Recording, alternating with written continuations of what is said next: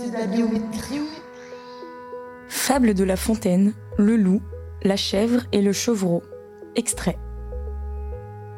La bique allant paître l'herbe nouvelle ferma sa porte au loquet. Non sans dire à son biquet Gardez-vous sur votre vie d'ouvrir que l'on ne vous dit, pour mot du guet, foin du loup. Mot de passe. Comme elle disait ces mots, un loup de fortune passe. Hacker. Il recueille ces mots et les garde en sa mémoire.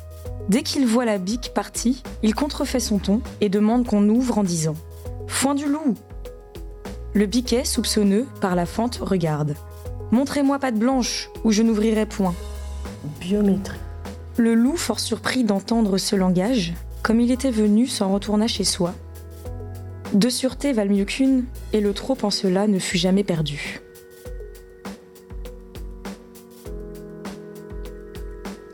Voler mon visage ou mes empreintes, je dirais que oui, aujourd'hui beaucoup de choses sont possibles. Biométrie, un podcast GRT Gaz, seconde partie. Dans la tour Montparnasse infernale avec Eric Hermsy, il avait coupé une main et il l'utilisait pour ouvrir des, pour ouvrir des portes. Donc je me dis que tout est possible. Oui, voler les- le visage, on voit ça, on voit ça dans les films. Bon, après, dans la réalité, je suis assez sceptique quand même. Non, je pense pas que ce soit faisable. Après, je me dis que ça doit quand même être sûr si on met ça en place. Il y a deux modes de stockage de votre donnée biométrique. Soit elle va être stockée sur un serveur, évidemment ces données-là vont être chiffrées, soit elles vont être stockées sur un objet, votre téléphone ou votre ordinateur. Christophe Rosenberger, professeur à l'université de Caen. Évidemment, la solution qui consiste à stocker sur le device, sur l'objet que vous manipulez, est plus intéressante puisque cet objet est à votre portée et donc vous avez le contrôle de vos données biométriques.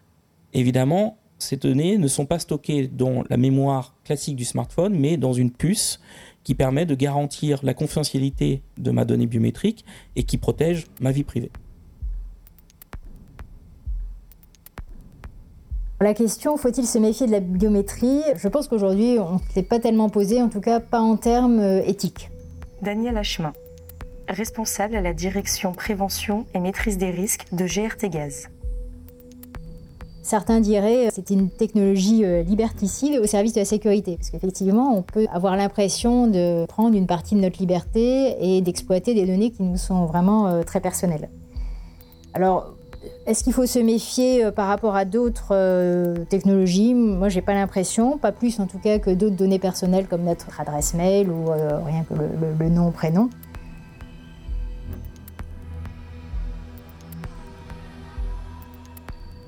J'ai beaucoup de mots de passe. Dire combien, je sais pas tellement j'en ai. Allez, on va dire 3 ou 4. J'ai 5 mots de passe.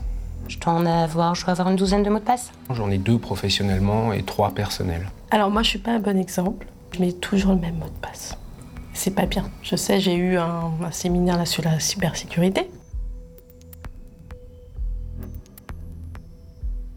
La raison pour laquelle une donnée biométrique amène plus de garanties sur la sécurité lorsqu'elle est utilisée comme telle, la première chose, c'est l'unicité. Une empreinte digitale, un visage, une iris est unique. Un mot de passe, si j'utilise 1, 2, 3, 4 comme mot de passe, vous pouvez potentiellement utiliser le même. On voit bien la différence déjà sur l'unicité. David Le Carpentier, responsable au département cybersécurité de GRT Gaz. Le deuxième critère qui rend les paramètres biométriques potentiellement plus robustes, c'est la complexité à les usurper.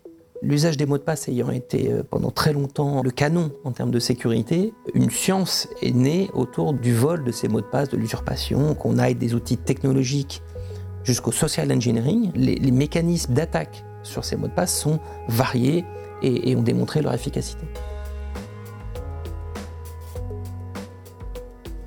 Ma recette pour me souvenir des mots de passe, c'est des choses qui m'appartiennent, avec euh, des chiffres, des lettres, des majuscules, euh, des astérix. Dans mes mots de passe, je mets des choses euh, qui comptent pour moi. J'ai trois phrases apprises par cœur qui correspondent à- donc avec 18 caractères et donc 400 ans pour les, pour les décrypter. Bah, dans mon mot de passe, il y a mon prénom déjà, donc c'est pas bien. Pendant très longtemps, j'étais l'adepte du, du post-it euh, collé sur la table. Et puis bon, j'ai bien compris que c'était une très très mauvaise idée. Il est beaucoup plus facile de tracer une personne avec un mot de passe que de tracer une personne avec une donnée biométrique, puisque cette donnée biométrique n'est jamais stockée dans un serveur, elle est stockée bien souvent, c'est le cas du téléphone, dans une puce qui permet de sécuriser euh, votre donnée biométrique.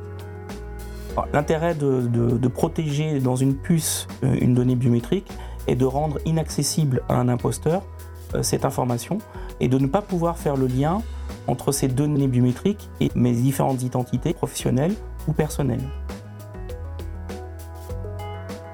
Montrez-moi patte blanche ou je n'ouvrirai point, s'écria-t-il d'abord. Patte blanche est un point chez les loups, comme on sait rarement en usage. Alors l'avantage pour une entreprise d'utiliser la biométrie est d'avoir des vraies garanties sur le fait qu'une personne s'est euh, connectée par exemple sur son ordinateur, puisqu'il sera évidemment très difficile pour un imposteur euh, de produire la donnée biométrique d'une personne qu'il veut attaquer. Un avantage euh, important pour une entreprise est également de limiter par exemple la gestion de perte de mots de passe, de perte de badge. La biométrie, effectivement, il est très difficile hein, de perdre son empreinte digitale, par exemple. Empreinte ou badge pour euh, entrer chez GRT Gaz, si je devais choisir, je préférerais l'empreinte. Je suis bien avec mon badge, pour l'instant en tout cas. Après, si ça facilite les accès dans différents sites, à voir. C'est vrai que me, séparer de mon badge euh, pour m'identifier, ça ne me dérangerait pas outre mesure. Après, le badge a une autre vertu, c'est qu'il permet de, de, repérer visuellement facilement quelqu'un de l'entreprise ou quelqu'un d'autre. Pour m'identifier, je préférerais tout de même l'empreinte digitale. Un badge peut se voler plus facilement. On nous coupe moins facilement un doigt ou autre chose pour pouvoir se faire passer pour nous. Le sujet du consentement est très important autour de la biométrie. Autant l'adresse mail professionnelle, par exemple, est un incontournable dans, nos activités, autant le fait de, laisser une empreinte digitale ou un, visage euh, nécessite un consentement. Alors c'est un sujet vraiment nouveau, le consentement, par contre. Donc là, les entreprises, notamment GRT Gaz, vont devoir réfléchir à cette nouvelle thématique et euh, l'intégrer dans, dans nos règles internes. Fort surpris d'entendre ce langage, le loup, comme il était venu, s'en retourna chez soi. Où serait le biquet s'il eût ajouté foi au mot de guet que de fortune Notre loup avait entendu? Que demander à son employeur s'il vous demande d'utiliser des données biométriques? Premièrement, la biométrie va être intéressante dans certains usages. Donc vous devez bien vérifier que l'usage nécessite une sécurité renforcée par la biométrie. Deuxièmement, demander à son employeur quels sont les mécanismes de sécurité qui permettent de protéger cette donnée biométrique et donc protéger ma vie privée. Troisièmement, vérifier que euh, la législation en cours de traitement de données personnelles est bien prise en compte par votre employeur. votre employeur doit vous donner des informations sur la raison de l'usage de la biométrie, comme l'accès à des données sensibles ou euh, l'accès à lieux sensibles. Par exemple, il est hors de question de demander une authentification par iris pour aller à la cafétéria pour prendre son café. Par contre, euh, protéger l'accès à des serveurs sensibles de l'entreprise peut nécessiter l'utilisation de la biométrie et donc de renforcer cette sécurité. Deux sûretés valent mieux qu'une, et le trou en cela ne fut jamais perdu. Fable de La Fontaine, le loup, la chèvre et le chevreau.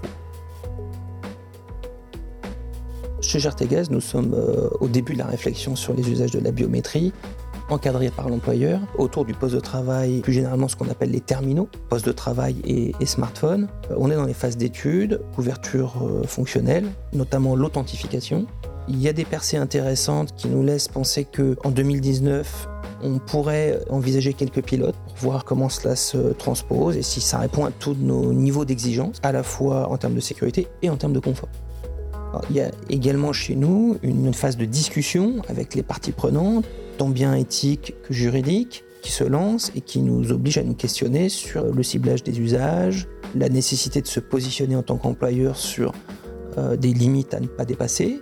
Je pense notamment au croisement de données ou à la conservation de données, qui sont à la fois encadrées par le législateur, mais qui posent également des questions éthiques et qui méritera d'être euh, débattues avant un déploiement euh, plus général.